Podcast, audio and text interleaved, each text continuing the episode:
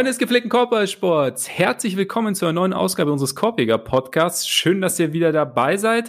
Einige von uns, äh, von euch haben uns diese Woche schon gehört bei Patreon. Es ist äh, die die wilde Phase der Saison hat begonnen. Playin hat begonnen, wir sind mittendrin. Playoffs stehen vor der Tür und ähm, Jason Tatum übernimmt einfach ganz kurz den Scoring-Part von Jalen Brown. Äh, Curry und LeBron bieten irgendwie ihre beste Interpretation der finalen Szene von Heat zwischen Robert De Niro und Al Pacino.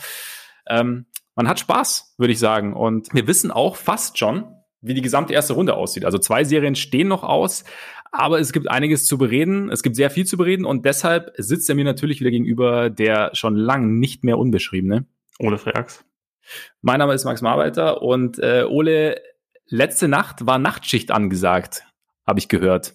Hast du es genossen? Ja, schon. Also ich bin auch relativ froh, weil ich nicht die, die Nacht davor erwischt habe, die halt also, ich meine, es ist natürlich okay, weil Celtics haben ja gewonnen. Aber äh, die Spiele waren natürlich nicht besonders spannend und diese Nacht war das natürlich anders. Also schon das erste Spiel war sehenswert oder sehenswert ist vielleicht nicht das richtige Wort. Es war spannend. Es war jetzt nicht der schönste Basketball, den man da so gesehen ja. hat, aber, aber es war irgendwie auch schon relativ aufregend und ähm, war quasi ein gutes Vorprogramm. Ich habe erst gedacht, also als das losging und als, als Memphis so äh, im ersten Viertel schon mit 21 Punkten geführt hat. Das ist jetzt so ein bisschen wie wenn Kristall quasi das Vorprogramm von Dave Chappelle ist. Also man will dann einfach nur von der Bühne schreien, damit es endlich losgeht. Ja. Und das hat sich dann aber relativ schnell gefangen und war dann ja auch ein spannendes Spiel. Und das zweite Spiel hat dann aber natürlich alles, alles in den Schatten gestellt und finde ich auch sehr schnell deutlich gemacht, warum halt Play-In doch eine ganz gute Idee ist und warum, Idee ist. warum das halt einen echt äh, relativ großen, großen Mehrwert bringt. Also so ein aufregendes und sagen wir mal, großes Spiel gab es halt während der Saison nicht so oft. Und da, da lohnt sich dann halt einfach sofort. Also tendenziell, je mehr aufregende Spiele die NBA irgendwie in ihre Saison reinbekommt, desto besser. Also wir haben ja schon oft genug drüber geredet, dass es da wirklich mangelt. Also und äh, ja, ich muss sagen, es hat sich tatsächlich gelohnt. Ich, ich gestehe, ich habe es ja vorgeschrieben, ich habe lang damit gehadert, ob ich es eventuell, ob ich eventuell immer wieder aufstehe, habe dann aber doch entspannt heute Mittag geguckt und ähm, ausgeschlafen bin ich trotzdem nicht. Ich habe ähm, ich habe äh, Old Man Probleme, mal wieder morgens Basketball gespielt, mir gleich den Rücken verrissen und ähm, ja, jetzt leide ich halt ein bisschen. Aber gut, LeBron hat ja auch Probleme, zwar mit dem Auge, nicht mit dem Rücken, sieht drei Körbe, trifft dann trotzdem den mittleren, aber ja, deswegen steht er steht er in der in den Playoffs gegen die Suns. Kommen wir dazu, weil wir hangeln uns heute einmal quer durch die Serien, die schon feststehen. Und äh, da, ihr wisst ja, wir verquatschen uns gern auch am Dienstag wieder haben wir die, haben uns die 25 Minuten nicht gereicht für die Play-in-Preview, deshalb 10 Minuten. Und ähm, pro Serie und die Serien, die noch nicht feststehen, denen werden wir uns dann eventuell wahrscheinlich irgendwie noch annehmen. Und vielleicht tun wir das bei Patreon. Denn auf patreon.com slash Podcast und Korbiger mit, AI, so sieht das aus, da könnt ihr uns einerseits mit monatlichen Beiträgen unterstützen, wenn ihr das wollt. Vielen, vielen Dank an alle, die das schon tun. Und andererseits die von wir gewissermaßen auch irgendwie dafür extra Content. Wie gesagt, zum Beispiel diese Play-in-Preview ist bei Patreon gelaufen und eventuell gibt's dann noch eine Serien-Preview. Vielleicht läuft die auch auf dem offiziellen Kanal. Wie immer haben wir uns da noch nicht abgesprochen, aber wir werden mal sehen, was die nächsten Tage so bringen. Und genau, schaut da gerne mal vorbei. Und äh, jetzt würde ich sagen, da wir ja zeitlich natürlich mal wieder sehr eng gepolt sind, direkt rein ins Spiel von heute Nacht. Was ist für dich, was war für dich so die entscheidende Erkenntnis aus diesem Spiel? Es gab einige, würde ich sagen. Also vor allem hat sich irgendwie während des Spiels halt mehrfach gedreht. So gerade ja. gerade am Anfang in der ersten Halbzeit sah LeBron für mich aus, als wäre er halt äh, nicht gesund, so als wäre er vor allem auch nicht so richtig in der Lage, bisschen zu explodieren und seinen seinen Knöchel in der Form zu belasten, wie das halt eigentlich nötig ist. So gerade einige, einige Layup-Versuche, die er hatte, sahen, finde ich, schon relativ dürftig aus. Also weil, weil es auch so wirkte, als käme er gar nicht richtig vom Boden weg. Mhm. Das hat sich dann aber in der zweiten Hälfte gedreht. Grundsätzlich hat, hat sich ja bei den Lakers in der zweiten Hälfte sehr viel gedreht. Also Anthony Davis war in der ersten Halbzeit unsichtbar, weil ihm Draymond komplett den Stecker gezogen hat. In der zweiten Halbzeit hat Anthony Davis durchgespielt, war selber defensiv unfassbar wichtig, gerade in dieser, dieser Defense gegen Curry. Also auch, mhm. dass sie es am Ende geschafft haben. Ja, das ist vielleicht das Wichtigste. So diese ähm, Intensität in der Defense, wenn sie gefordert ist, wie die Lakers die hochschrauben können. Das ist da war ich mir nicht so ganz sicher, ob sie das aktuell abrufen können und das konnten sie halt abrufen. Und dass sie das zum Beispiel nach diesem, nach diesem Wurf von LeBron, in dem er 48 Ringe gesehen hat und irgendwie durch, äh, ja. durch höhere Mächte den richtigen gefunden hat, dass sie es danach das geschafft haben, sein. zu verhindern, dass Curry einen einzigen Wurf los wird, indem sie ihn zum Beispiel in der eigenen Halbzeit, äh, also in, in der eigenen Hälfte besser gesagt, äh, mit drei Verteidigern eigentlich kalt stellen. Das ist ja. halt schon relativ speziell und das hat irgendwie für mich nochmal so ein bisschen gezeigt, wie hoch eigentlich so das defensive Potenzial des Teams ist. Und offensiv sind sie halt für mich im Moment nicht sonderlich gut, aber da habe ich halt auch eher das Vertrauen rein, dass das sich mit der Zeit noch drehen kann. Und sie haben halt dann letztendlich doch ein über weite Strecken schon sehr, sehr starkes Spiel der Warriors halt absorbiert und trotzdem gewonnen. Und das, das hat irgendwie nochmal verdeutlicht, warum sie trotz dieser Situation, in der sie sind, jetzt als, als Seventh Seed für mich schon der Favorit sein sollten in der Western Conference, auch wenn sie, glaube ich, nicht, nicht unverletzlich sind. Ja, vom Potenzial her würde ich dir zustimmen. Und auch, also du hast schon gesagt, die Defense hat auch das Potenzial genauso abgerufen und gleichzeitig, ich sehe sie irgendwie auch als Favorit, deswegen fand ich, äh, wir haben es am Dienstag schon, oder ich habe es am Dienstag schon gesagt, dieses, diese Legacy-Malerei von wegen der härteste Weg aller Zeiten und so. Also ich meine, sie sind halt eigentlich tendenziell der Favorit. Das Problem ist halt, ob sie ihre, oder die Frage ist halt gut klar, irgendwie auch ein bisschen auf der Hand, ob sie ihre maximale Leistungsfähigkeit gerade in der Offense erreichen, beziehungsweise vor dem Spiel, wie du sagst, war es in der Defense das können sie und Offense. Ich bin mal, ich bin schon mal gespannt, weil was du gesehen, gesagt hast zu LeBron, also zweite Halbzeit sah besser aus, aber er hat's, ja, also ob, ob halt so diese, diese Spritzigkeit wirklich zurückkommt oder ob vielleicht auch die Warriors einfach gute Verteidiger für ihn hatten. Weil ich meine, Wiggins zum Beispiel ist jetzt zwar, also physisch nicht so, kann jetzt nicht so dagegen halten, ist aber halt flinker natürlich. Oder Toscano Anderson damit mit seiner Länge. Ähm, bereitet ihm natürlich irgendwie Probleme und zumal dann halt im Hintergrund auch noch irgendwo äh, Draymond Green durch die Gegend geschwebt ist und äh, irgendwie überall war, wo er sein sollte. Von daher bin ich da mal gespannt, wie sich, wie sich das noch entwickelt. Ja, ich, aber ich meine, was man halt sagen muss, die Defense, also die Warriors, also ich muss sagen, ich habe mich äh, tatsächlich in den so, so ein bisschen neu verliebt in die Warriors. Weiß ich früher schon mit, mit Clay und Steph, aber also ich schaue dem Team irgendwie mega gern zu. Und auch jetzt wieder, es ist halt nur, nur aber trotzdem so, dass natürlich, abgesehen von Steph, was die Creation angeht, also da sage ich jetzt auch nichts Neues, sie sich schon schwer tun. Das heißt, der, vielleicht waren es für die Lakers da etwas also auch ein, in Anführungszeichen natürlich, weil es war ja ein, also ein hartes Stück Arbeit, aber in Anführungszeichen dankbarer Gegner, einfach weil sie halt zwar den besten Offensivspieler der Liga hatten, in meinen Augen, äh, zu kontrollieren hatten, aber eben sonst außenrum ist halt alles, also keiner ist, bei dem du jetzt sagst, okay, der, der liefert dir jetzt permanent oder der liefert dir auf jeden Fall auch nochmal 20, 25 Punkte plus. Also Wiggins hatte seine extrem guten Phasen und liefert auch relativ konstant, aber trotzdem hast du halt Draymond zum Beispiel, der halt offensiv in dem Spiel jetzt kein Faktor war. Du ja. hast, ähm, du hast, du hast halt viele Rollenspieler, es fehlt halt eigentlich so ein bisschen so dieser zweite Star und die Offense der Warriors ist trotz dieser ganzen Bewegung vielleicht ein bisschen leichter zu kontrollieren, als dies dann der Suns sein wird, also kommen wir gleich dazu. Aber ja, trotzdem, äh, Warriors mega viel Spaß gemacht und Juan Toscano Anderson ist vielleicht mein neuer Irrational äh, Favorite Player oder einer meiner neuen Irrational Favorite Players. Weil irgendwie ja, ist, kann ich, kann ich, ich gut nachvollziehen. Also auch sein, sein Aktivitätslevel gerade in ja. der ersten Hälfte fand ich schon auch sehr, sehr, sehr, sehr sehenswert und beeindruckend. Und auf der anderen Seite Alex Caruso auch. Ne? Ist jetzt nicht der ja. erste Name, der einem einfällt bei den Lakers, aber war in diesem Spiel, finde ich, auch extrem wichtig. Nicht zuletzt, weil er einen sehr, sehr schlechten Dennis Schröder halt ersetzt hat und es deutlich besser mhm. gemacht hat in diesem Fall. Also gerade defensiv, was für Druck er auch dann auf den Ballhändler Curry ausüben kann, mhm. ohne dabei seine Position zu opfern. Also es gibt ja auch andere Leute, die auf Steals gehen ähm, und dabei halt ihre Position opfern. Andre Drummond hat das ein paar Mal sehr, sehr clever gemacht, meiner Meinung nach.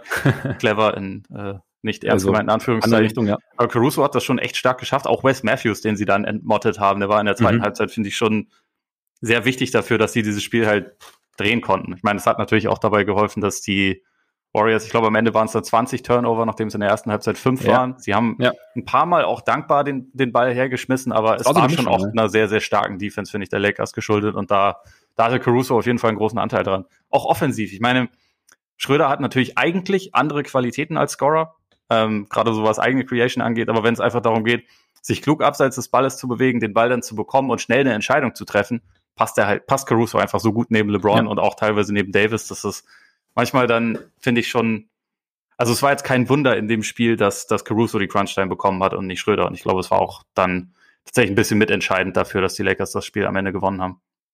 Ja, ich glaube, die Entscheidungsfindung bei, bei Caruso ist echt ein ganz entscheidender Punkt. Es gab ja irgendwie auch die eine Szene, als er den Ball von LeBron bekommt, direkt zum Korb zieht und äh, dann ablegt. Ich weiß nicht mehr genau, auf, auf wen es war, aber das stimmt schon. Und halt eben so dieses Ding einfach, dass er, dass er Raum schaffen kann für die anderen, also vor allem für LeBron und, und Davis und dann eben diese Defense fand ich schon auch sehr, sehr, sehr, sehr beeindruckend. Also gerade so wie eben Curry.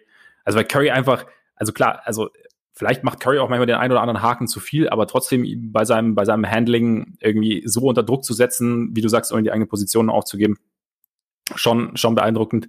Ja, keine Ahnung. Und Toscano Ennis, ich finde es geil, wenn du ihn beobachtest, wenn er nicht on-ball ist. Also er bewegt sich ja auch dann die ganze Zeit, ne? Also so ja. Zone raus, Zone rein, guckt die ganze Zeit, irgendwie hilft irgendwie da aus. Oder also auch im positiven als, äh, Sinne hyperaktiv, ne? Ja, absolut, absolut. Oder als LeBron ihn, also LeBron verteidigt mal, hat einmal und LeBron so ein bisschen aufpostet, wo er dann irgendwie so ein, so ein kleines Schwätzchen anfängt noch nebenher. Super Typ.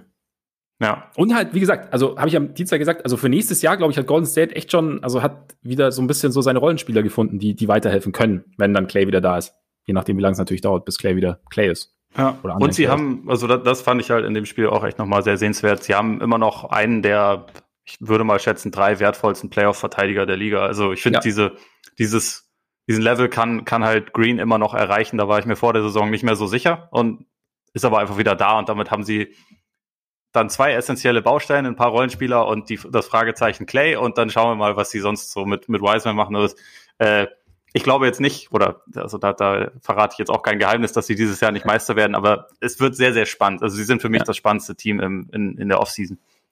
Absolut, weil wir haben sie auch schon vor ein paar Wochen mal besprochen. Es gibt ja viele Möglichkeiten, dass sich was bewegt. Also und von genau. daher, ähm, nee, bin ich auch gespannt. Aber ich finde, sie haben irgendwie ein ganz cooles Fundament und sie haben halt wieder diesen diesen spaßigen Basketball und Curry zuzuschauen. Macht eh Spaß. Ja. Sollen wir Wolltest loslegen mit den Serien? Ja, Weil wir so, genau, sonst, sonst kommen wir nämlich schon wieder in. Äh, ich ich starte genau. mal den Timer, wa? Starte den Timer, genau. Läuft. Ich meine, ich habe es ja schon, ich habe ja schon angedeutet. Also ich gehe so ein bisschen davon aus, dass dass die Suns eventuell jetzt rein vom Spieler-Setup her oder rein vom Team-Setup her offensiv den Lakers durchaus mehr Probleme bereiten können als als die Warriors, einfach weil halt nicht so diese diese klare wie hat Anthony Davis gesagt, dieser klare Kopf der Schlange da ist, der halt, wenn du ihn kalt stellst, du dem Team schon sehr, sehr viel nimmst.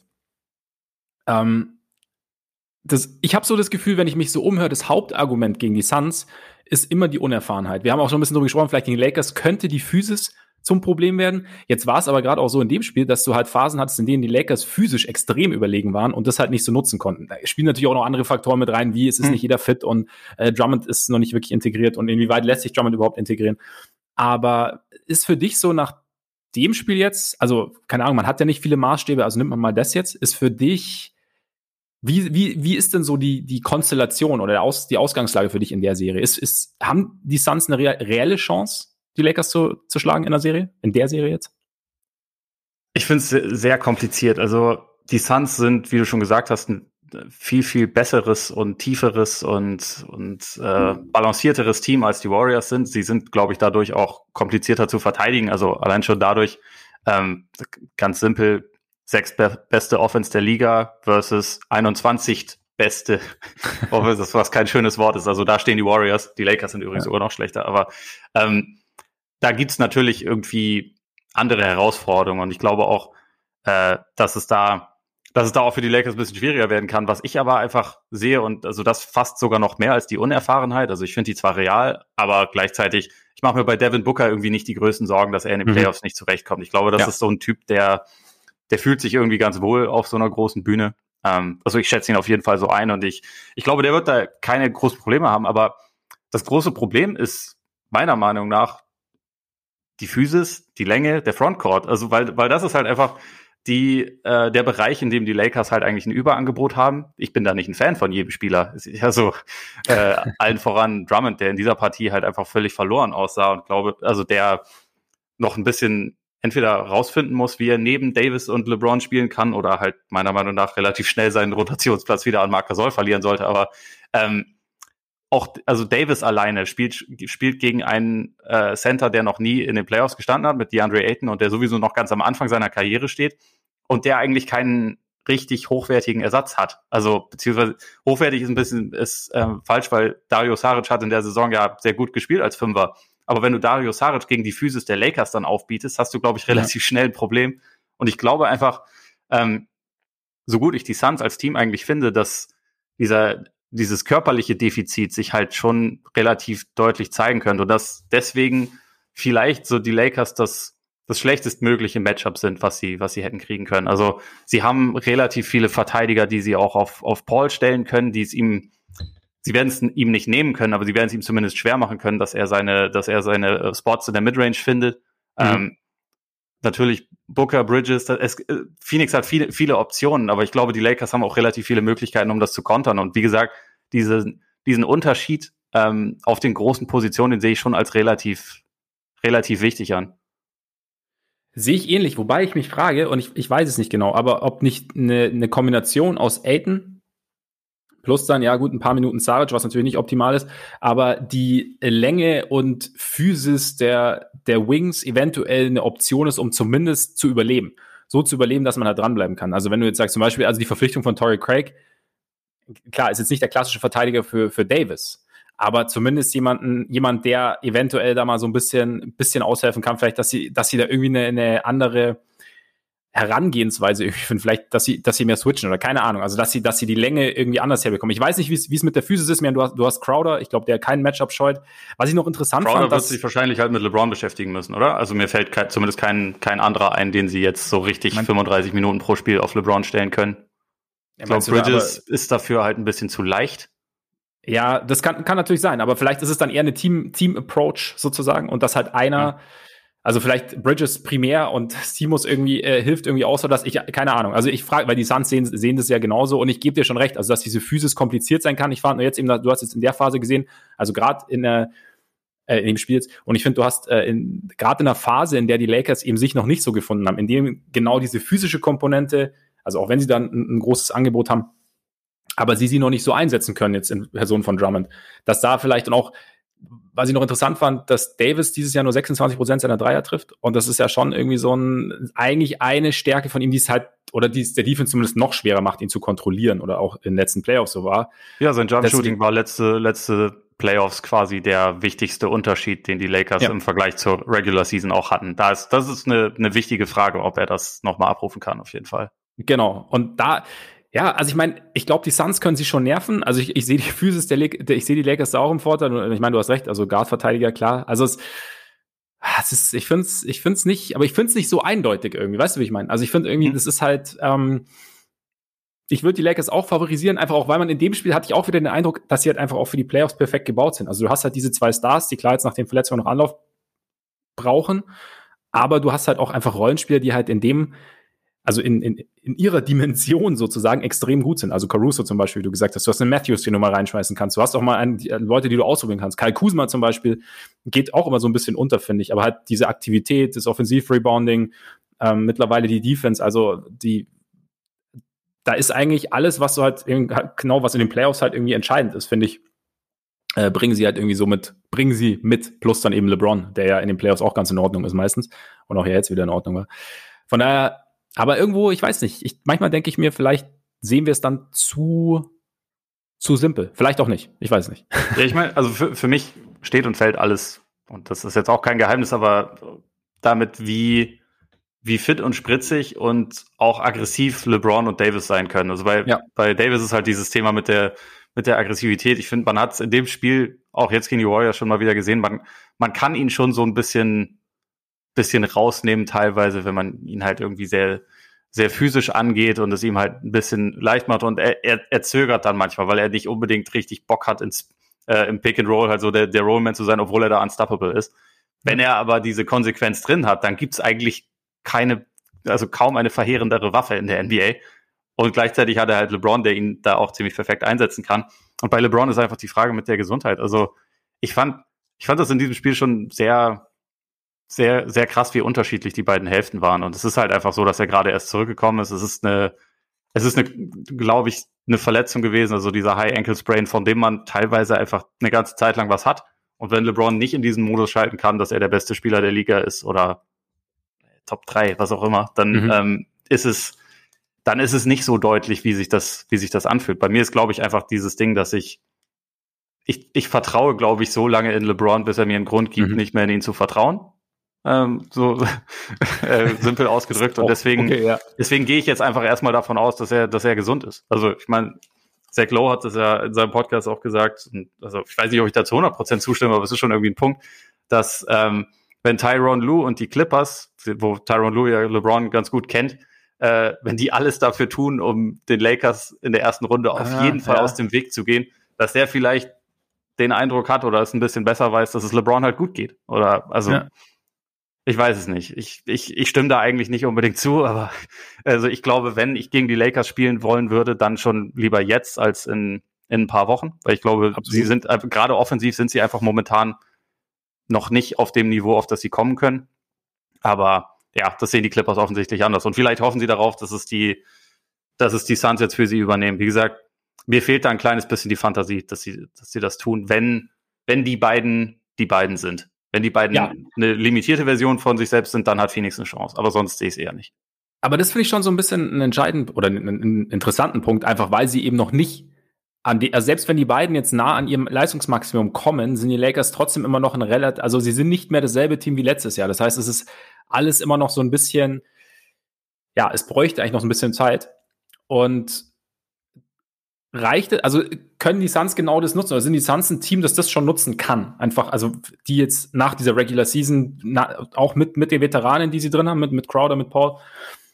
Und von daher, ich sehe es, ich sehe sie vielleicht ein bisschen weniger chancenlos als du, glaube ich.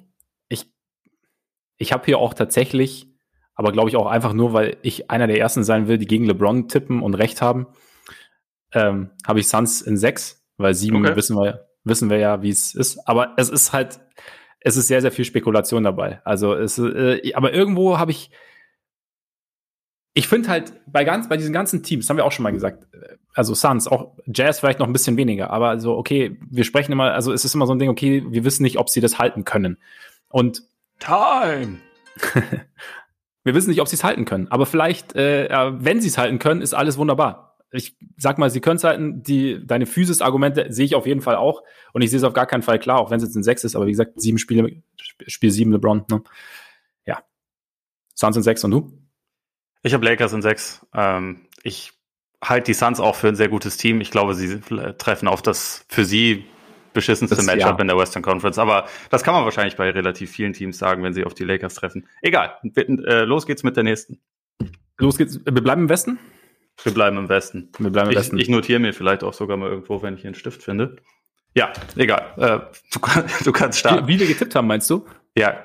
Schon lang, schon lang passiert. Schon lang passiert. Ach so, okay, wunderbar. Ich bin da, das na, gar kein Problem. Gut, dann Nuggets gegen Blazers. C. Erste wenn's, Gedanken. Wenn es so wird wie vor zwei Jahren, wird's äh, interessant. Weil damals äh, sieben Spieler waren natürlich auch dieses, dieses Vierfach-Overtime-Spiel.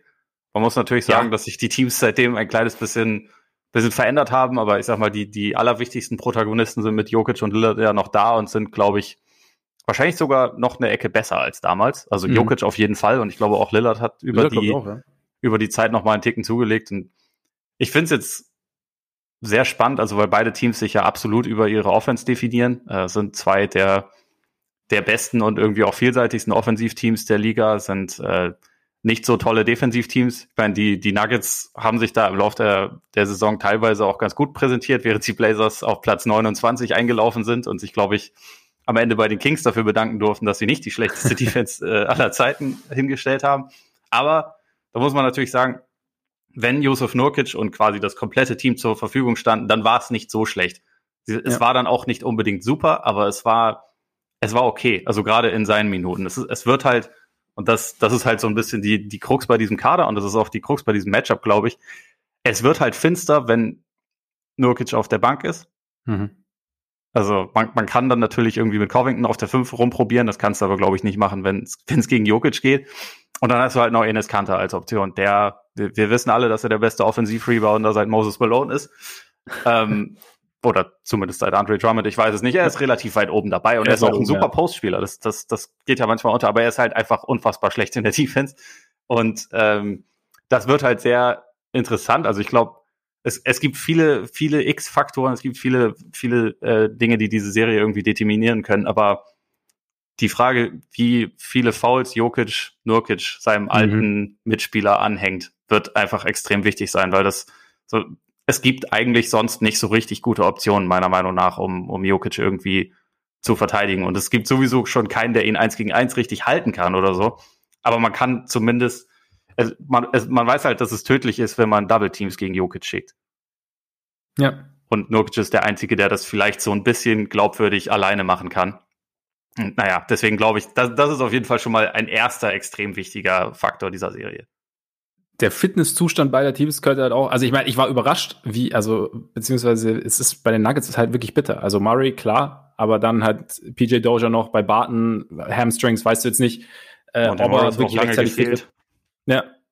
Also es ist nicht, nicht so einfach. Und ähm, dann ist halt die Frage, also ich meine, die Nuggets haben es halt unfassbar gut kompensiert sozusagen, die ganzen Verletzungen. Jokic hat das Team getragen und jetzt ist aber halt irgendwie dieses Matchup, also welche Antwort, frage ich mich halt, welche Antwort haben sie auf die Guards? Also wenn wir auf der einen Seite natürlich Jokic anschauen und was die Blazers dagegen machen, auf, die anderen, auf der anderen Seite, okay, welche, wie kontrollieren die Nuggets, Lillard, McCollum und auch äh, Norm Powell? Also ja. ich, und da der Druck auf Lillard ist, glaube ich, nicht so hoch, also auch defensiv jetzt einfach, wenn, also ohne Murray, weißt du? Also natürlich wäre jetzt Lillard niemals der, der primäre Verteidiger für Murray, aber Trotzdem ist es halt eine andere Dynamik aus dem Backcourt raus. Das heißt, Lillard ist nochmal anders involviert, glaube ich, meine Meinung, ähm, wenn, wenn Murray dabei ist oder auch wenn Barton dabei ist. Und jetzt weiß ich nicht, ob das halt, ob das halt genügt. Ähm, gleichzeitig hast du halt auch niemanden, der halt so ein bisschen äh, Lillard zu so einem Duell herausfordern kann, also als, als Guard. Weißt du, wie ich meine? Nicht, Was dass ist mit das, Fasundo Campazzo?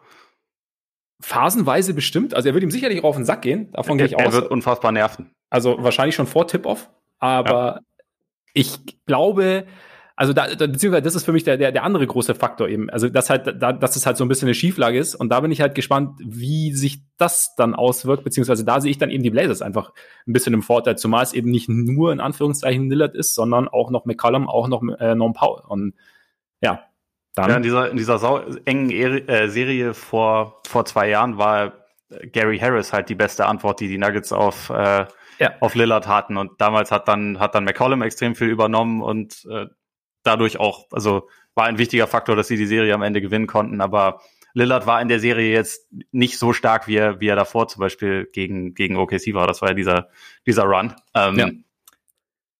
Und Harris spielt jetzt halt in Orlando. Ich find's, ich find's sehr spannend, wie sie Aaron Gordon in der Serie einsetzen. Also mhm. ob man, ob man, also ich glaube, es wird sowieso relativ viele Cross-Matches geben, aber inwieweit man tatsächlich das dann wagen wird, Gordon vielleicht sogar auf Lillard anzusetzen oder halt mal, mal partiell auf McCollum, auch auf Paul. Also ich meine, es, es gibt da einfach relativ, wie, wie du schon gesagt hast, es gibt bei den ähm, Blazers einfach drei wirklich ziemlich potente Scorer auf dem Flügel, die alle jetzt nicht riesig sind, aber dadurch, dadurch halt irgendwie auch interessante Herausforderungen darstellen.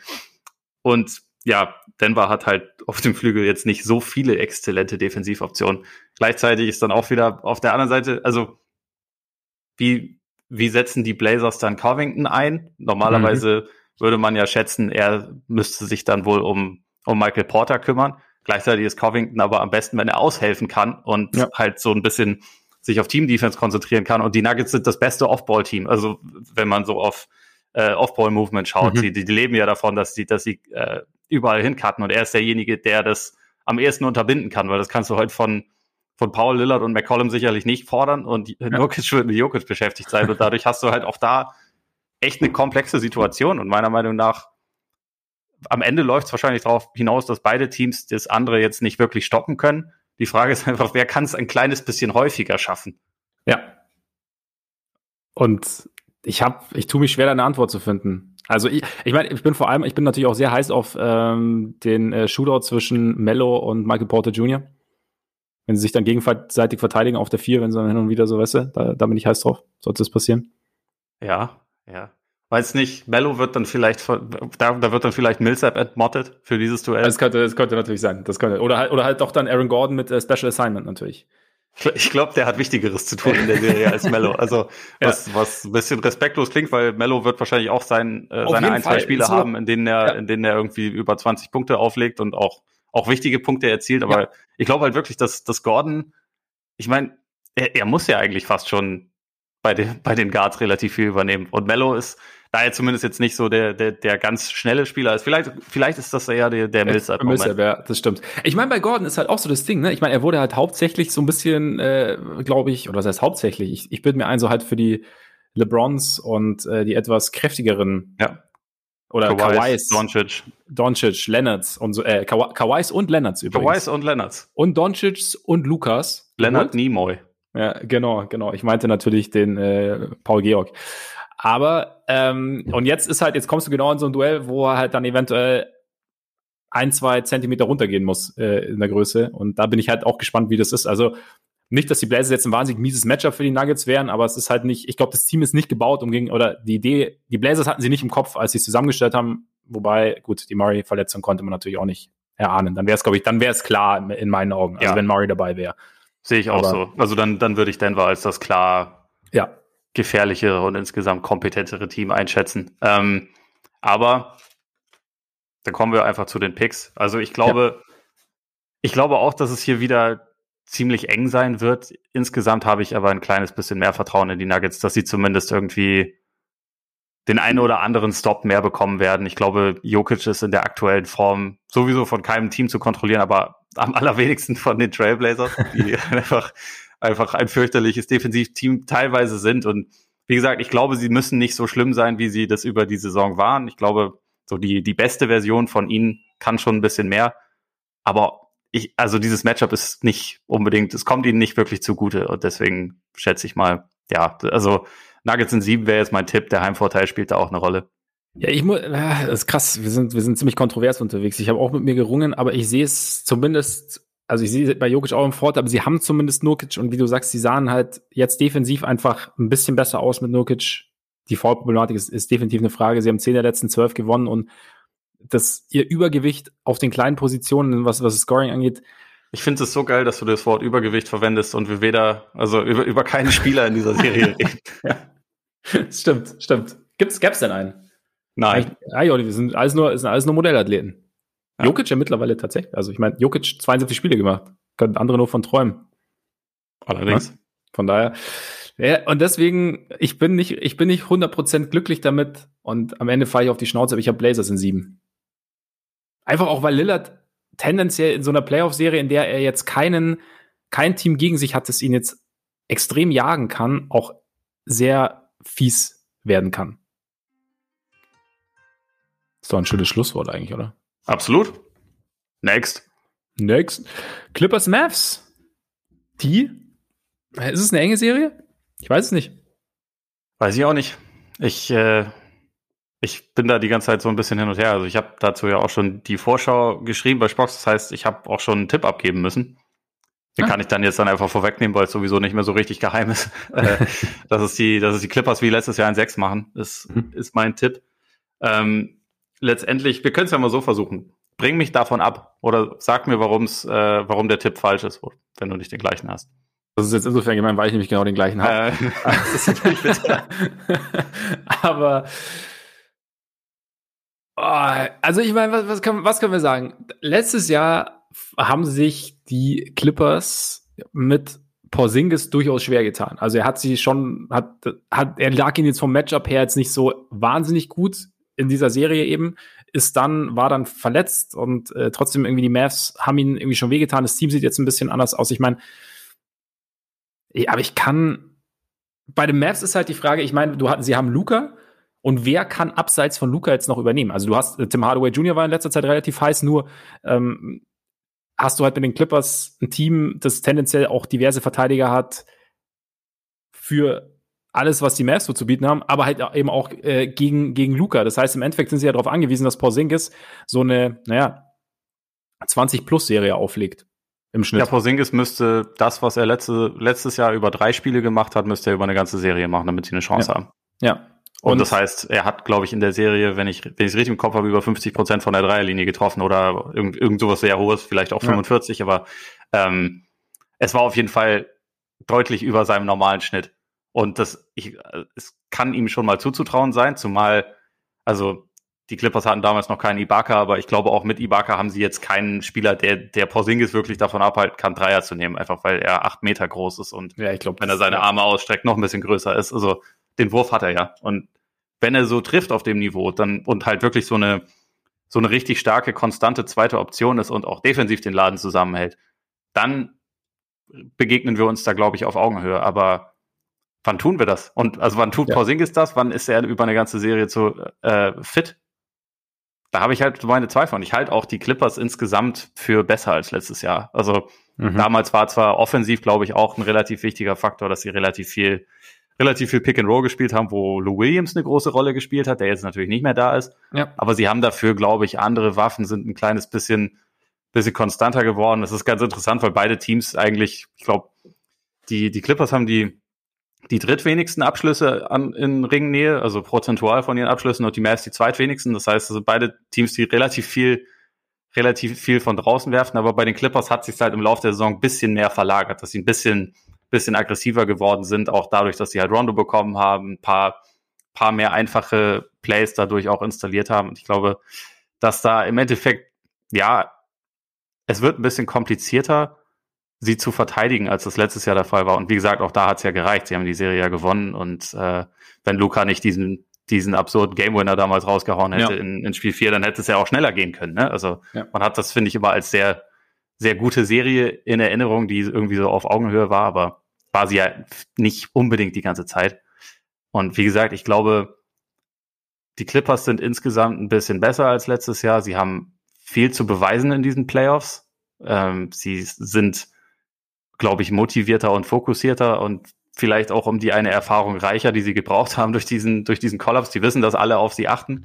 Sie wollten auch dieses Matchup ja offensichtlich haben, haben dafür ja. getankt in, der, ja. in den letzten paar, paar Spielen der Saison. Und ich glaube, die werden halt ultra fokussiert sein. Und ich glaube, die Mavs sind nicht zwingend besser als letztes Jahr. Also Luca ist besser, aber ich weiß nicht, ob das Team um, äh, um ihn herum zwingend besser geworden ist. Zumal hinter Maxi Klebers Gesundheit steht ein Fragezeichen. Der war halt nicht die ganze Zeit, also ist, ist zuletzt auf, äh, ausgefallen, hat Rückenprobleme. Das ist aber letztes Jahr mit die beste Defensivoption gewesen gegen, gegen Kawhi, der natürlich mhm. in der Serie trotzdem überragend war, aber dem man es zumindest auch noch schwer machen kann. Sie haben natürlich auch noch einen Finney Smith, aber sie sind halt insgesamt in dieser Saison kein, kein sonderlich gutes Defensivteam gewesen. Waren sie letztes Jahr auch nicht, aber letztes Jahr waren sie offensiv dafür noch eine kleine Ecke besser. Also, wie gesagt, insgesamt, mir, mir fehlt so ein kleines bisschen der Ansatz, wo die Mavs jetzt dieses Jahr wirklich so viel besser sind als letztes Jahr und warum sie diese Serie diesmal gewinnen sollen. Außer, du sagst mir, Porzingis ist fit und, und rastet aus.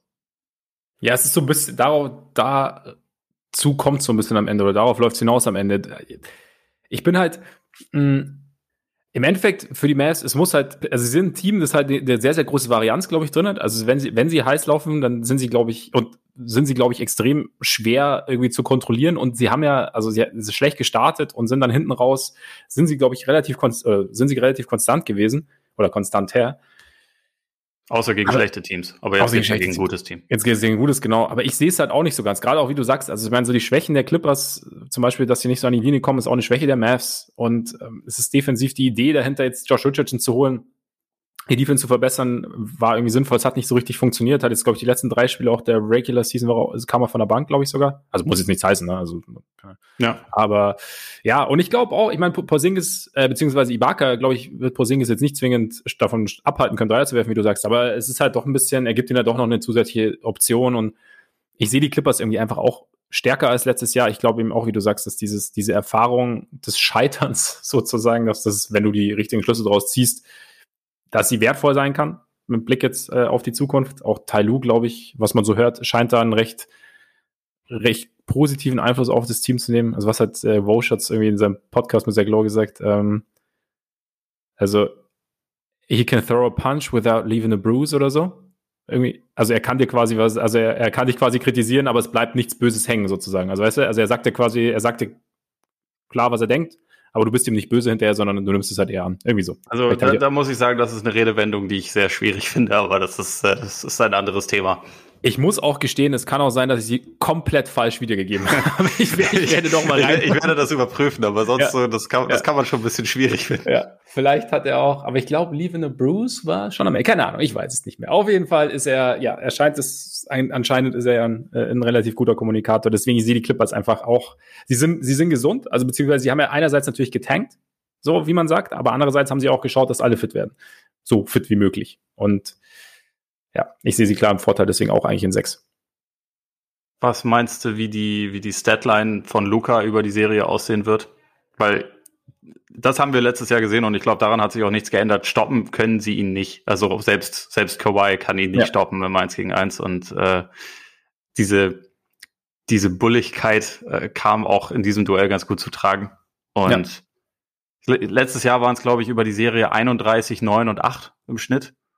Legte da noch einen drauf, sind wir jetzt dann irgendwie so bei, bei 34, 11, 12, irgendwie, irgendwie sowas Absurdes. Ich also ich würde es ihm mal zutrauen. Ich glaube nicht, Absolut. dass es im Endeffekt reicht, aber ich würde es ihm irgendwie zutrauen. Äh, zutrauen würde ich ihm auch definitiv. Also wie du sagst, er, er, er hat sich nochmal gesteigert in dem Jahr und es ist halt, wie, wie mein, wir haben ja bei LeBron oder bei den besten drüber, wie stoppst du sie, aber du stoppst sie halt einfach nicht. Also auch selbst die besten Verteidiger können sie halt einschränken und also klar, einerseits diese Clippers können sich auf ihn fokussieren, aber jedes Team kann sich auf ihn fokussieren. Und klar, in den Playoffs ist es nochmal intensiver, also beziehungsweise ist der Gameplan nochmal noch mal klarer. Aber genauso ist er halt auch nochmal ein Stück fokussiert. Deswegen, ich könnte mir schon auch vorstellen, dass er da nochmal auf letztes Jahr nochmal einen drauflegt. Also. Also es gibt eine Prügelei zwischen ihm und Morris?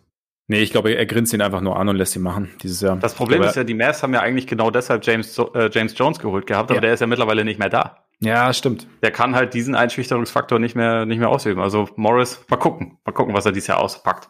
Aber sie hatten James Johnson geholt, oder? Weil James Jones ist ja ein Ja, James Johnson, ja, natürlich. Aber, aber James Jones ist der Executive of the Year, meine Genau, genau. Das ist ja. andere. Aber ich wusste auch, ich, ich hatte auch ein bisschen gebraucht. James Johnson ist der Kickboxer. Ja, genau, genau, der, der verteidigt ja jetzt Zion. Ja, aber auch wenn Zion nicht spielt. Aber egal. Ja, ähm, es wird, äh, interessant wird es, glaube ich, schon, weil irgendwie ist es halt so, die, jedes einzelne Spiel für sich, glaube ich, bietet schon diverse Storylines, aber ich, ich sehe es, ich jetzt auch nicht so, dass die Mavs am Ende die Serie gewinnen können. Wie gesagt, es sei denn, Porzingis eskaliert komplett. Ja, also letztendlich, wenn es halt, wenn sie über eine ganze Serie richtig heiß laufen, dann, dann kann das natürlich schon gehen. Also ich ja. glaube, da, das aber bei den Clippers genauso. Die haben über die Saison äh, die vierthöchste Dreierquote aller Zeiten hingelegt mit über, über 41 Prozent. Also die, die leben natürlich auch sehr vom Sprungwurf. Ich glaube nur, ja. dass sie halt vielleicht für die Playoffs dann noch ein paar mehr Optionen haben als, als die Mavs und deswegen habe ich ein bisschen mehr Vertrauen. Aber dann sind wir uns ja einig. So ist es endlich mal. Also Eben. Schon Vielleicht noch ganz kurz, bevor wir mit der nächsten Serie weitermachen. Tanken und die Lakers vermeiden. Smart Move, Dick Move. Ich würde sagen, es war einfach ein Move. Ob es jetzt. Also, nee, weil, das war einfach ein Move. Ja, ja ne, weil, also ist es, ist es smart? Keine Ahnung. Ich, wir haben letztes Jahr schon drüber gesprochen, die Clippers sind eigentlich ganz gut ausgestattet, um sich zumindest mit den Lakers mal zu messen. Also, und klar, wäre vielleicht irgendwie geschickter, jetzt gegen sie zu spielen, aber wer weiß, was, was jetzt genau dahinter stand, wer weiß, also. Ich bin grundsätzlich mal kein Freund von solchen Spielereien. Grundsätzlich. Aber endgültig bewerten lässt er sich zumindest, was den Ausgang angeht. Oh krass, das ist eine, ist eine harte Weisheit, erst am Ende. Sehr gut. Ja? Ich, ich finde es ich find's immer gut, wenn man seine Dämonen direkt angeht. Deswegen, ja. ehrlich gesagt, nehmt es doch einfach jetzt, wie es kommt. Aber damit können wir ja. zur nächsten Serie überleiten. Und das ist, das ist mal wirklich eine Überleitung von einem Profi. Bugs gegen Heat. Das ist eine krasse Überleitung. Ja, und jetzt ab dafür. Auch wenn du natürlich, auch wenn du natürlich 2-7, was jetzt eigentlich chronologisch ja gekommen wäre, jetzt übersprungen bist, aber es. Ganz genau, da, da habe ich auch vielleicht nicht zehn Minuten für. Ja. Ja, wobei ich glaube, es gibt diverse Themen zu diskutieren. Nein, aber ja, Bugs Heat. Es ist, es ist tatsächlich das passiert, worauf äh, alle gewartet haben. Vielleicht sogar auch die Bugs. Ich weiß es nicht. Und ich finde es interessant, wenn man sich so umhört, weil der Tenor ja eigentlich schon so ist. Ja, also bis die Bugs uns beweisen, dass sie die Heat schlagen können, sind eigentlich die Heat favorisiert. Also auch halt nach letztem Jahr. Und ja, die Bugs haben sich irgendwie verändert, aber die Heat sind irgendwie, ja, vielleicht ein bisschen besser gecoacht. Sie sind gut ausgerüstet mit Bam, mit Jimmy Butler, auch mit Trevor Ariza. Und eigentlich sind sie so halbwegs Favorit für viele. Habe ich jetzt mal so, habe ich rausgehört bei, bei mehreren. Und ich frage mich, also ich sehe die ganzen Punkte auch, aber da frage ich mich, ob wir die Bugs jetzt dann nicht doch ein bisschen zu sehr unterschätzen, ob wir dieses Bugs-Team nicht zu sehr mit dem letztjährigen Bugs-Team vergleichen. Ich kann ja mal das kontrastieren mit einer Nachricht, die ich vorhin von meinem geschätzten Kollegen Robert Arndt, aka Bobbele, bekommen habe, die, die da lautete, was spricht eigentlich gegen Bugs in 5? Man kann das nämlich auch mal umdrehen. Ja. Weil, also, eigentlich sollten die Bugs natürlich Favorit sein in dieser Serie. Die, es ist halt wirklich einfach die große Frage. Und da reden wir natürlich bei den Bugs auch drüber, seitdem sie letztes Jahr hochkant rausgeflogen sind gegen Miami. was ist jetzt wirklich real an den Veränderungen. Aber also deswegen freue ich mich total auf diese Serie. Das ist halt das beste Beispiel. Erstens, ja. wenn es nicht klappt, dann ist richtig hart Alarm. Ich glaube, dann, dann fliegt Budenhäuser sofort raus bei den, bei den Bugs und ja. dann schauen wir mal, was der einzige Move, den sie ja eigentlich dann noch machen können, ist ja Middleton zu traden. So, aber da sind wir jetzt noch nicht. Ich glaube nämlich eigentlich, wahrscheinlich unterschätzen wir die Bugs. Wahrscheinlich, ja. wahrscheinlich, und ich glaube auch, dass wir die Heat überschätzen. Sie, sie haben sich zwar im Laufe der Saison ähm, besser gefunden, natürlich. Und also von den direkten Duellen, die sie, glaube ich, gegen, gegen Milwaukee in dieser Saison alle verloren haben, die zählen alle nicht, weil Butler war immer nicht dabei. Und das ist halt dann natürlich nicht so bedingt aussagekräftig. Und sowieso war es bei den Heat in dieser Saison ja komplett, ähm, wobei, nee, eins haben sie sogar gewonnen, aber eins haben, eins war auch so ein richtig absurder Blowout. Also, mhm. aber halt in einer Saisonphase, wo Miami dann irgendwie nur das halbe Team hatte. Und grundsätzlich war es ja in dieser Saison immer eine Frage, welche Version von Miami bekomme ich gerade? Und die unterschied sich je nach Tageszeit und Tagesform extrem voneinander. Deswegen, das zählt alles nicht so groß, das, das verstehe ich auch alles, aber irgendwie dadurch, dass sie halt letztes Jahr diesen magischen Run hatten, überschätzen wir meiner Meinung nach Miami und die, die Heat Culture und das alles. Und dadurch, dass es letztes Jahr das schlechteste Matchup für sie war und sie dadurch ähm, ja einfach relativ peinlich rausgegangen sind, nachdem man vorher die ganze Saison darüber geredet hat, das beste Net-Rating aller Zeiten. Wurde es nicht, aber war, war weit oben mit dabei. Beste Offense, beste Defense. Dieses Team ist, äh, eigentlich müssen die Meister werden. Die sind, die sind überragend. Äh, dadurch bewerten wir das vielleicht bei den Bugs auch immer noch ein bisschen zu heftig, dass sie, dass sie da halt rausgegangen sind. Vielleicht. Vielleicht ist es, äh, ist es dann äh, bewahrheitet sich das am Ende dann auch wieder genauso wie letztes Jahr. Oh, Heat Culture, Jimmy Butler ist ein Dog und, und Janis versteht nicht, wie man es wie man's spielt am Ende und Spolstra ist ein hundertmal besserer Coach als, als Budenholzer. Da würde ich eventuell zustimmen, aber äh, deswegen Heat Culture geht da wieder durch. Ich kann es mir dieses Jahr irgendwie nicht so ganz vorstellen. Also ich glaube, auch wenn ich die, die Bugs nicht als Ostfavoriten habe, weil sie, glaube ich, einfach auch vom, vom Seeding her echt einen schwierigen Pfad haben, wo Philly einen wesentlich angenehmeren Pfad hat zum Beispiel, ähm, dass, dass Holiday gerade in diesem Matchup schon extrem wichtig sein mhm. wird, weil Holiday ist eine Art von Verteidiger, die man auf Butler stellen kann, die sie letztes Jahr nicht hatten, ähm, der einfach da so dieses, dieses physische ja einfach komplett mitgehen kann. Ich glaube, dass sie sich dass sie sich die ganze Saison über im Prinzip ja auch auf dieses Matchup vorbereitet haben, weil sie, sie wollten unbedingt vielseitiger werden. Sie, sie haben dafür alle möglichen Sachen, die wir die ganze Zeit gefordert haben von ihnen. Mhm. Die haben, haben sie ja gemacht oder sie haben versucht, sie umzusetzen. Und trotzdem reden ja immer alle so drüber, oh ja, zeig mir das doch erstmal. Sie haben es ja versucht, ne? Und ja. sie können es natürlich jetzt erst richtig beweisen, aber sie haben ja eigentlich so ziemlich alle Schritte eingeleitet, die man während der Regular Season machen konnte. Und jetzt sehen wir halt, ob das ob das nachhaltig ist. Wir werden sehen, wie, wie PJ Tucker in dieser, äh, in dieser Serie eingesetzt wird, was für ein, was für ein Konzept sie gegen, gegen Bam entwickeln. Ähm, nachdem letztes Jahr alles Drop Coverage war und man damit halt Duncan Robinson und Tyler Hero komplett in die Karten gespielt hat, die, also, wo Hero diese Saison meiner Meinung nach nicht so richtig äh, so stark war wie letztes Jahr, aber da wird, die wird man ja jetzt anders verteidigen. Also die, ja. die werden ja nicht mit dem genau gleichen Konzept da reingehen. Und äh, ich fand, also das, auch wenn es ein anderes Team war und eine andere Serie, wie Boston gegen Miami eine Serie später gespielt hat, da hatte man auch das Gefühl, sie haben ein bisschen zu spät verstanden, wie man gegen Miami spielen muss. Also sowohl defensiv als auch offensiv, ähm, wie man mit der Zonenverteidigung klarkommt, wie man, wie man gleichzeitig auch den, den Schützen so ein bisschen die Möglichkeiten nimmt. Und ich glaube, die Bucks hatten jetzt halt einfach sehr, sehr, sehr lange Zeit, um darüber nachzudenken, was da eigentlich alles schiefgelaufen ist. Es ist so ziemlich alles schiefgelaufen. Ähm, sie haben sich sehr lange anhören müssen, glaube ich, wie, wie peinlich das war und wie viel, wie viel realer die Heats sind und so. Und deswegen, ich glaube schon, dass sie diese Serie einfach auch so ein bisschen mit dem Messer zwischen den Zähnen angehen werden und dass da einfach, ja, vor allem Holiday und auch Tucker einfach sehr viel ändern können im Vergleich zur, zur letzten Saison. Und ich, ich schätze Milwaukee, auch wenn das die Metriken absolut nicht belegen können, als besseres Playoff-Team ein als letztes Jahr. Und Miami, wenn wir so darüber reden müssen, dann beweist es uns doch mal, warum machen wir das bei, bei Miami nicht, die über die Saison einfach vor allem offensiv nicht gut waren.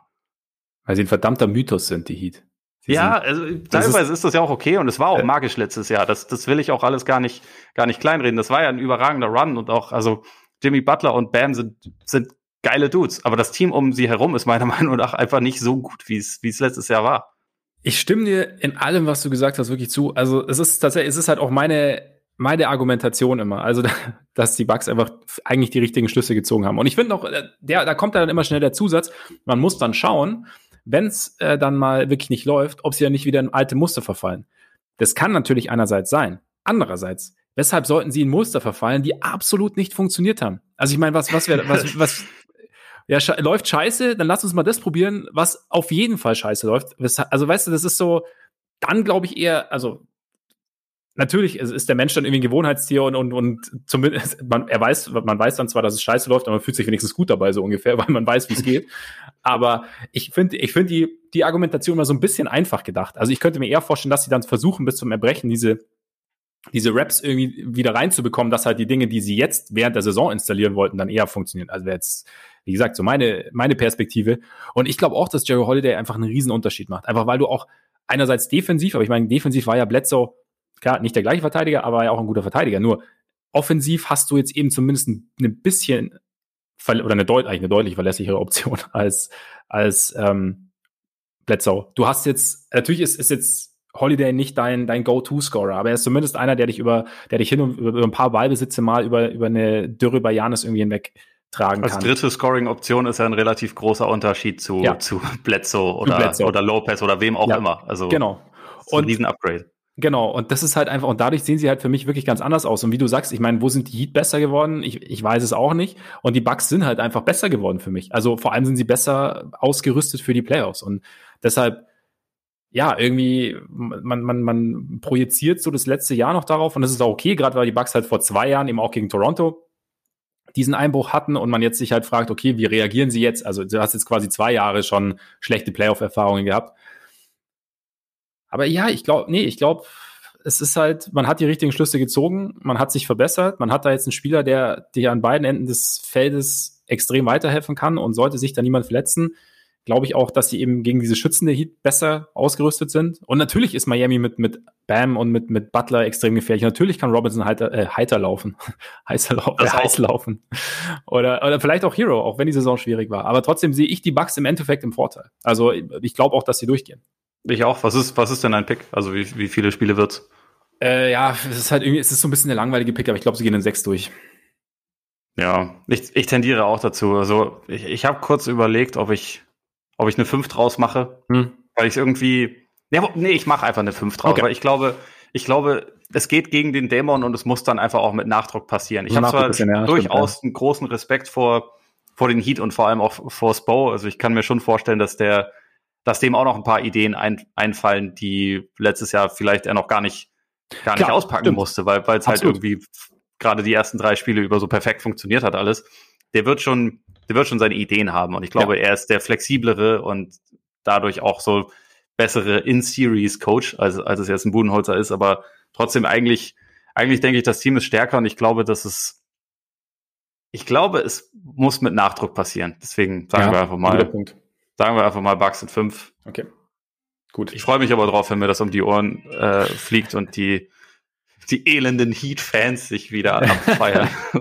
Wir, das ist dann okay, ja. dann packe ich mein altes Dion Waiters T-Shirt aus, was ich tatsächlich besitze und dann ist auch, dann sind wir wieder alle Freunde. Ich weiß, verbrieft, verbrieft, also oder beziehungsweise hier belegt, ist, ist es in deinem Besitz. Das ist ja. okay, ja. Gut. Gut. Boston, Damit, Brooklyn, ich, ich sag jetzt schon mal, wir brauchen keine zehn Minuten.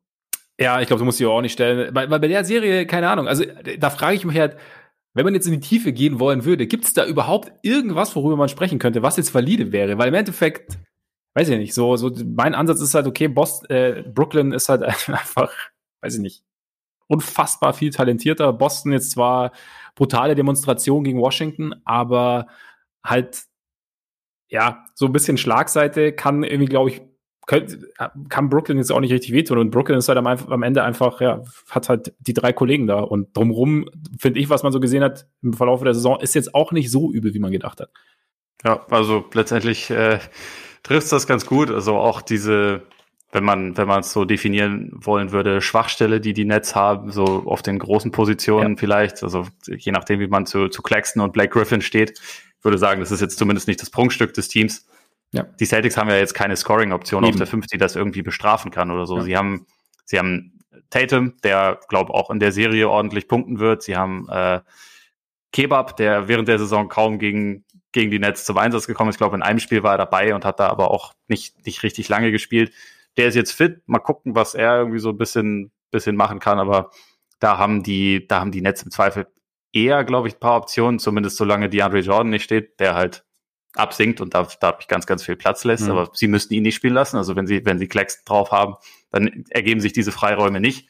Und dann kommst du halt wirklich schon relativ schnell in eine Situation, wo jetzt nicht mehr wahnsinnig viele, viele Optionen da sind. Also äh, Kevin Durant hat ja bei seiner, bei seiner Pressekonferenz dazu auch gesagt, als er gefragt wurde, ähm, wer jetzt so neben, neben Kemba und ähm, Tatum derjenige ist, auf den sie achten müssen, fiel ihm eigentlich dann auch nur Fournier ein. ja. Was okay, also Fournier kann scoren natürlich, aber es ist ja. jetzt, wenn Fournier deine drittbeste Option ist oder wenn Kyrie Irving deine drittbeste Option ist, dann macht es wahrscheinlich doch einen kleinen Unterschied. ähm, deswegen, ich glaube einfach, dass, ja, das wird letztendlich ein, ein bisschen warmlaufen sein für die, für die Nets. Die werden das, glaube ich, auch einigermaßen seriös angehen, einfach weil das ja immer noch so ist, dass Harden, Durant ja. und Irving, ich glaube, acht Spiele haben sie jetzt zusammen Wieso, oder vielleicht ja. neun, aber äh, es ist ja, sie sind ja immer noch nicht eingespielt und ich glaube, sie können diese Serie vielleicht ein bisschen dafür benutzen, weil es wird mit großer Sicherheit in der Serie danach schwieriger für sie. Aber ja. in dieser Serie wird es einfach, glaube ich, de facto nicht schwierig was ich, wo, wo ich jetzt schon überhaupt keinen Bock drauf habe und was, glaube ich, sehr nervig sein wird. Kyrie hat seit seinem Abschied kein Spiel in Boston gemacht. Das mhm. wird jetzt kommen. Ich, so. Also ich glaube, das Fremdschämen für, für Celtics-Fans in, in der Halle beginnt bei mir schon vorsorglich. Jetzt. Also sie haben ja jetzt also, auch ja. am Ende vom, von dem Play-in-Spiel dann äh, mit, mit Fuck You Kyrie äh, Sprechchören angefangen. Ich, mir graut es ein bisschen davor, was da die Tage so passieren wird ja. während dieser Serie, aber ja, rein sportlich glaube ich nicht, dass es, dass es wahnsinnig spannend wird. Ich freue mich, wenn, wenn Tatum ihnen ein Spiel klaut, aber ich rechne ehrlich gesagt nicht zwingend hm. damit. Ja, umso besser, dass sie wahrscheinlich relativ schnell rum ist, die Serie, dass sie dann nicht zu viel, zu viele Ergüsse der Celtics-Fans ertragen müssen. Ja, aber ja, die zwei, also mehr als die zwei Spiele wird's nicht, wird's nicht geben, aber ja. die können, die können ja im Zweifel auch schon reichen. Ja, stimmt, die können auf jeden Fall rein, das stimmt, das stimmt. Aber ja, was, was sagst du? Dann, bist, gibt's einen Sweep oder? Ich glaube ehrlich gesagt schon, ja. ja? Also einfach, ähm, normalerweise würde ich sagen, es kann, es kann schon passieren, dass man da dann irgendwie ein Spiel klaut, was die Netz halt nicht mit voller Pulle angehen, aber ich glaube, da sie halt wirklich in der Situation sind, wo sie wo sie ja wissen, es muss jetzt relativ schnell klappen mit der Teamchemie und mit dem, mit dem Rhythmus, werden sie es halt, glaube ich, ziemlich seriös angehen und dann sehe ich einfach nicht so viele Möglichkeiten. Also natürlich kann Tatum auch noch ein, ein weiteres 50-Punkte-Spiel haben und vielleicht reicht das. Ich glaube aber, die Wahrscheinlichkeit ist nicht so groß und deswegen mhm. würde ich sagen Sweep, ja. Okay. Ich gebe ihm, ich gebe ihm dieses eine Spiel. Ich sage in fünf. Gentleman Sweep quasi. 3-0, 3-1, 4-1 und gutes. Ja, kann auch ja. passieren. Ja, die Serie, ja, es ist einfach, der, die, die Disbalance ist einfach zu ausgeprägt in der Serie. Ja. Mit, mit Brown hätte ich mir zumindest ja. so, so, ein bisschen, bisschen Spannung reinreden können. Ja. Aber naja. Jetzt nächstes schwierig. Mal. Vielleicht, ich meine, vielleicht äh, findet Neesmith seinen inneren Jalen Brown und dann sieht es schon wieder anders aus. Wahrscheinlich. Wahrscheinlich werden auch äh, diverse Leute das Narrativ anstimmen, dass die, dass die Nets den Trade damals doch gewonnen haben. und es wird mich nerven, aber äh, ja. darüber, da, darüber reden wir dann. Light Years und so. Ja, weißt du? eben. So, von langer, naja, egal. Gut. Das hat Kyrie mit seinem dritten Auge alles eingefädelt. Ja, genau, genau. Damit äh, zur letzten Serie, die schon steht. Nix gegen Hawks. Und da äh, habe ich interessanterweise jetzt gelesen, die Tage, sie sind äh, seit April die Knicks mit dem viertbesten Record der Liga, die Hawks mit dem zweitbesten. Ähm, also klar, liegt sicherlich auch ein bisschen daran, dass nicht jeder mehr jedes Spiel gewinnen wollte, musste und die beiden tendenziell schon eher daran interessiert waren, A, ihre Playoff-Teilnahme zu sichern und B, vielleicht auch noch Richtung Heimvorteil zu gehen. Die Knicks haben es jetzt geschafft mit dem Heimvorteil. Aber ja. trotzdem beeindruckend irgendwie, ne? Absolut. Also die, die Haken unter Nate McMillan mit einer 27-11-Bilanz nicht so schlecht. Haben, glaube ich, auch von den, von den letzten acht Spielen jetzt äh, nochmal sieben gewonnen, bevor es, bevor es losgeht und haben, haben sich halt wirklich während der Saison sehr, sehr verändert. Also gerade offensiv sind sie einfach im Lauf der Spielzeit viel besser, viel, viel vielseitiger auch geworden. Mhm. Ähm, sie haben jetzt gerade kurz vor Ende der Regular Season noch ein äh, personelles Upgrade bekommen, weil DeAndre Hunter endlich zurück ist, was meiner Meinung nach schon, also wenn er ansatzweise seine wichtigste Form äh, seine, seine, seine Topform erreicht, schon sehr wichtig sein kann, einfach weil er Anfang der Saison so gut war. Also einfach über, über Phasen der beste Spieler der Hawks war, glaube ich, oder mindestens der zweitbeste und zeitweise auch der beste. Und ich glaube, er ist insofern auch sehr spannend, weil er vielleicht die Aufgabe Randall bekommen wird. Also vielleicht nicht das ganze Spiel über, aber wenn man so auf die, auf die drei Spiele während der Regular Season schaut und die kann man nicht, nicht komplett für bare Münze nehmen, weil gewonnen, zwei, ne? zwei, davon noch unter Lloyd Pierce waren. Ja. Ähm, Randall hatte 40, 44 und 28 Punkte in, in dem Duell aufgelegt. Und das ist natürlich äh, schon relativ viel. Und da wir alle wissen, dass Randall der mit großem Abstand wichtigste Offensivspieler und der Fixpunkt bei den, bei den äh, Knicks ist, wird es halt wichtig, wie man ihn verteidigt. Und da hast du halt John Collins, der meiner Meinung nach für dieses Matchup überhaupt nicht geeignet ist, weil er mhm. einfach nicht diese, er hat nicht diese Bulligkeit, um da irgendwie gegenzuhalten, abgesehen davon, dass er jetzt sowieso auch nicht der, der allercleverste Verteidiger ist. Du hast einen Capella, der aber eigentlich mehr alles andere so ein bisschen zusammenhalten muss. Und ich glaube, Hunter ist da vielleicht, auch wenn er jetzt auch nicht ganz so kräftig ist, natürlich wie, äh, wie Randall, ist er vielleicht trotzdem eine ganz gute Option, um ihm so ein bisschen in seinen Kreisen einzuschränken. Mhm. Ja, sehe ich ähnlich. Also ich meine, grundsätzlich äh, balanciert Hunter das Team noch mal mehr aus einfach. Ne? Haben wir auch schon von Anfang, an, äh, Anfang der Saison gesagt, dass er halt derjenige ist, also so ein Spieler würdest du dir schnitzen, so wie er die ersten Spiele gemacht hat bis zu seiner Verletzung. Und ich finde es halt ganz interessant, weil du halt im Endeffekt da schon so zwei es ist halt so, so dieser, dieser Clash der Philosophien so ein bisschen. Ne? Nix so als Defense First Team, als klassisches äh, Thibodeau-Team, dann die offensiv unfassbar vielseitigen Hawks. Und dann ist halt die Frage, wer da jetzt mehr dem anderen so sein, sein Ding aufdrücken kann. Also ich glaube, äh, Tom Thibodeau sitzt auf jeden Fall seit Tagen in seinem Labor und äh, tüftelt grinsend und laut lachend äh, diverse verschiedene Coverages für äh, Trey Young und, und äh, Bogdan Bogdanovic aus. Kann tatsächlich, also ich glaube, so, so, so Thips mal mit einer Woche Vorbereitung auf so eine Serie. Also ich glaube, er, er, er legt sich einige Dinge zurecht, die er, ja. äh, mit denen der, der gute Trey sich dann irgendwie anfreunden muss. Ähm, was halt jetzt natürlich nicht optimal ist, ist, dass Derek Rose sich am Knöchel verletzt hat, kurz vor Saisonende nochmal. Also wird wahrscheinlich schon spielen, aber es ist halt, also er war ja dann nach dem Trade dann doch relativ wichtig und ähm, ja, angeschlagen wäre wär natürlich nicht optimal. Jetzt hast du natürlich auch so das Ding, du hast so die toughen Knicks und halt die Hawks, die jetzt nicht so tough rüberkommen. Es ist so ein bisschen Klischee, dass man sagt, okay, die Knicks äh, irgendwie, weiß ich nicht, zwingen dann den Hawks so ein bisschen ihr Spiel auf und, und schüchtern so ein bisschen ein und der kleine Trey kommt dann nicht da zurecht. Kommt, da kommt jetzt wieder der Hater in dir durch. Nein, also, ich also, also, schon, oh, die Hawks sind zu weich. Ja, ja. ja ich, soft, ich, ich, ich sehe das schon. Ja, ja. So, wir haben ja auch noch einen Europäer drin. Ja, die sind ja eh auch alles soft. mehrere. Ja, stimmt. Mehrere, ja. Also von daher. Bella, Gallinari, Bogdanovic. Ja, stimmt. Ja, gut, das ne. kannst du eigentlich, komm mal, hier nix, nix in vier und, und ab dafür. Also kann ja nichts. Wahrscheinlich. Nee, aber. Ja, das ist schon ein ganz inter interessanter Kontrast ich würde irgendwie so auf den ersten Blick, wenn ich mir die Teams so anschaue, würde ich den Hawks tatsächlich ein bisschen mehr vertrauen. Aber irgendwie sind die, sind die Knicks so ein irrationales Team, das ähm, irgendwie, wir haben auch schon bei Randall drüber gesprochen, einfach, dass er hochprozentig trifft, aber dabei wahnsinnig schwere Würfe trifft. Hm. Es kommt alles so ein bisschen unerwartet. Ich meine, die Knicks sind auch, ähm, sind eins der effizientesten Dreier-Teams der Liga, obwohl sie eigentlich, abgesehen von Reggie Bullock, jetzt keinen ausgewiesenen Dreier-Spezialisten drin haben.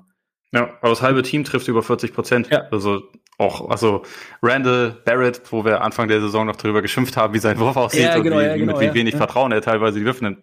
Über die Saison über 40 Prozent. Rose, seitdem er in New York ist und seitdem wahrscheinlich der zweitwichtigste Offensivspieler nach Randall ist, über 40 Prozent. Burks über 40 Prozent. Also äh, das, das zieht sich halt irgendwie so durch den, durch, durch den Kader. Auch Emmanuel Quickly ist knapp an den 40 Prozent.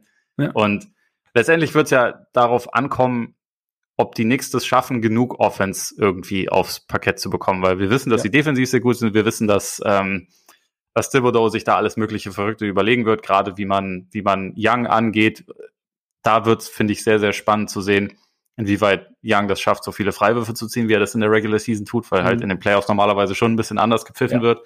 Was da das Konzept gegen ihn wird, finde ich spannend. Also auch, ob dann Bullock überwiegend diese Aufgabe bekommt, ob Peyton vielleicht dann bisschen weniger spielt und man dafür einen Dilikina ein bisschen mehr mhm. mit reinbezieht. Es gibt da ja ganz viele Optionen, die man gegen ihn stellen kann. Thibodeau wird da alles ausprobieren, aber die größte Frage, wo es dann letztendlich wahrscheinlich von äh, abhängt, wer es gewinnt, ist, kriegen die nichts das hin, dass so viel, dass genug Dreier reinfallen, damit sie die Spiele am Ende, also wenn sie sie diktieren können, dass sie die, dass sie die relativ knapp gewinnen. Und ich glaube, dass das wird's halt determinieren. Und also bei mir ist auch, ich bin seit Tagen am Hadern. Ich musste auch da, dazu schon eine Vorschau schreiben, deswegen ist mein Pick auch schon raus.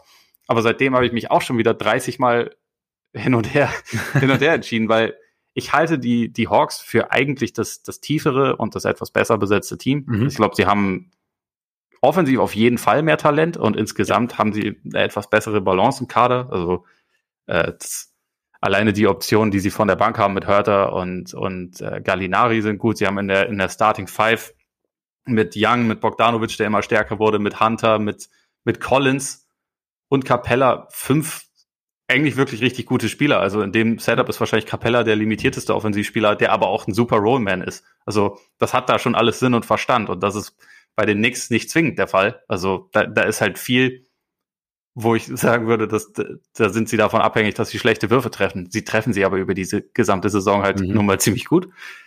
Ja, also ich habe halt Knicks in sieben getippt, letztendlich, ja. weil sie den Heimvorteil haben und weil ich Silberdo ein bisschen mehr vertraue als Nate McMillan. Also wir haben, wir haben den, den Rekord unter ihm angesprochen, 27-11, aber sein Rekord in den Playoffs ist halt deutlich schlechter. Also mhm. er hat in seiner Coaching-Karriere, glaube ich, wie ich es richtig im Kopf habe, hat er neunmal die Playoffs erreicht und achtmal ist er in der ersten Runde rausgeflogen. Von den letzten 16 Erstrundenspielen, die er hatte, also alle mit Indiana, hat er drei gewonnen, ist halt auch immer, immer rausgegangen und mhm. es geht jetzt nicht gegen LeBron, das muss man dazu sagen, aber ich glaube einfach, gerade was so, was so Adjustments angeht, vertraue ich da vielleicht das kleine bisschen mehr in Thibodeau und deswegen glaube ich, dass die Knicks wie gesagt, durch den Heimvorteil und durch einen gewissen Vorteil auf, äh, also beim, beim Coaching dieses Talentdefizit genug wettmachen können, dass sie die Serie irgendwie gewinnen. Also ich finde, diese, diese ganze Saison hat sowas leicht, leicht albern Magisches, was mhm. die, ja, was die Knicks angeht, einfach weil niemand irgendwas von ihnen erwartet hat. Äh, ich kann mir irgendwie vorstellen, dass es noch weitergeht. Auch wenn es, also du hast es eigentlich schon richtig gesagt, vieles davon ist irrational. Ich glaube, ja, ich glaube aber irrational trifft es bei dieser nächsten Saison ganz gut. Eben, und äh, deshalb, ich habe auch nichts in sieben tatsächlich. Und auch, ich habe aber auch so ein bisschen überlegt, weil ich meine, wir reden immer drüber, er steht und fällt mit Randall und äh, für Randall ist jetzt auch so ein bisschen der Punkt erreicht, okay, jetzt hat er Regular Season, hat eine All-NBA-Saison gespielt, jetzt wäre es natürlich umso schöner, wenn es in Playoffs irgendwie beweisen kann. Und wir haben ja vorher die, die potenziellen Defender angesprochen. So richtig optimal ist keiner für ihn. Kann natürlich trotzdem funktionieren. Also Hunter, wie gesagt, extrem gut, aber Hunter halt auch, glaube ich, seitdem er zurück ist, drei Spiele gemacht, vier Spiele gemacht, ja, irgendwie so mit drin. Genau. Und nur im letzten hat er wirklich äh, richtig, richtig viele ja, Minuten genau, gesehen. Rockets, ne? Ganz, ja. ja. Eben. Und deshalb, ja, also ich meine, wie, wie bereit ist er denn schon? Und dann, keine Ahnung, können sie, können sie Randall wirklich dann so einschränken? Also möglich ist es natürlich, aber das sind halt irgendwie so Fragen. Und ich denke mir dann auch, also es ist halt irgendwie so dieses, dieses Irrational der, der Nix übt halt so einen gewissen Reiz aus. Außerdem will ich unbedingt ein Spiel 7 im Garten, auch wenn er nicht ausverkauft ist. Und ähm, ja. dann mit, mit gutem Ende für die Nix. Also irgendwie, es, es muss einfach weitergehen, deswegen habe ich auch Nix in 7. Also da will ich auch gar nicht dagegen reden. Kommt äh, da dein, dein Market Bias wieder durch als Bulls-Fan? Absolut schon, oder? Absolut. Wir, wir, wir großen Märkte müssen zusammenhalten. ja, ja. trifft jetzt gut. Nächstes Jahr dann hoffentlich das gleiche für die Bulls. Ich glaube, ich hoffe, die Knicks-Fans werden nächstes Jahr dann, egal. Mit Sicherheit, mit, mit Sicherheit. Sicherheit werden sie die Daumen drücken. Ich denke, ich denke auch. Gut, dann äh, sind wir einmal quer durch die Serien gesurft. Jetzt vielleicht noch ganz kurz zum Abschluss, so bevor wir jetzt rausgehen. Wir haben jetzt noch zwei Play-In-Spiele. Diesmal weiß ich es, keine Serien, sondern nur Spiele. Wir haben am Dienstag ja schon ein bisschen getippt. Jetzt die, sehen die Spiele etwas anders aus, zumindest im Osten. Wizards gegen Pacers. Glaubst du? Ach, bis das rauskommt, ist das ja schon, ist ja schon fast so weit. Ja, aber Deswegen ist eigentlich auch egal. Nee, aber also Biel finde ich, nicht so rund aus. Die Pacers, auch ohne Levert, haben offensiv schon echt gut ausgesehen. Andererseits sah Charlotte auch fürchterlich aus. Letztendlich irgendwie bleibt mein Pick so ein bisschen bei, bei Washington. Aber es ist, sind wir ganz ehrlich, es ist mir nicht ganz so wichtig, weil auch da äh, wird es, glaube ich, in der ersten Runde je nachdem nicht so spannend werden. Einfach ja. weil äh, mit Biel nicht bei 100 Prozent sind die Wizards halt auch für Philly einfach keine, keine Herausforderung, meiner Meinung nach. Ja, also glaube ich auch, klar, wenn wir dann Richtung, Richtung erste Runde gucken. Ich würde auch jetzt, ich würde auch die Wizards im Vorteil sehen. Ich hoffe, Miles Turner macht uns damit jetzt nicht zum Casual. Ja, weil wir auch, wir, auch wir haben ihn nicht zum Defensive Player of the Year wählen wollen. Das ist natürlich, ja. Ja, geht natürlich gar nicht. Das stimmt.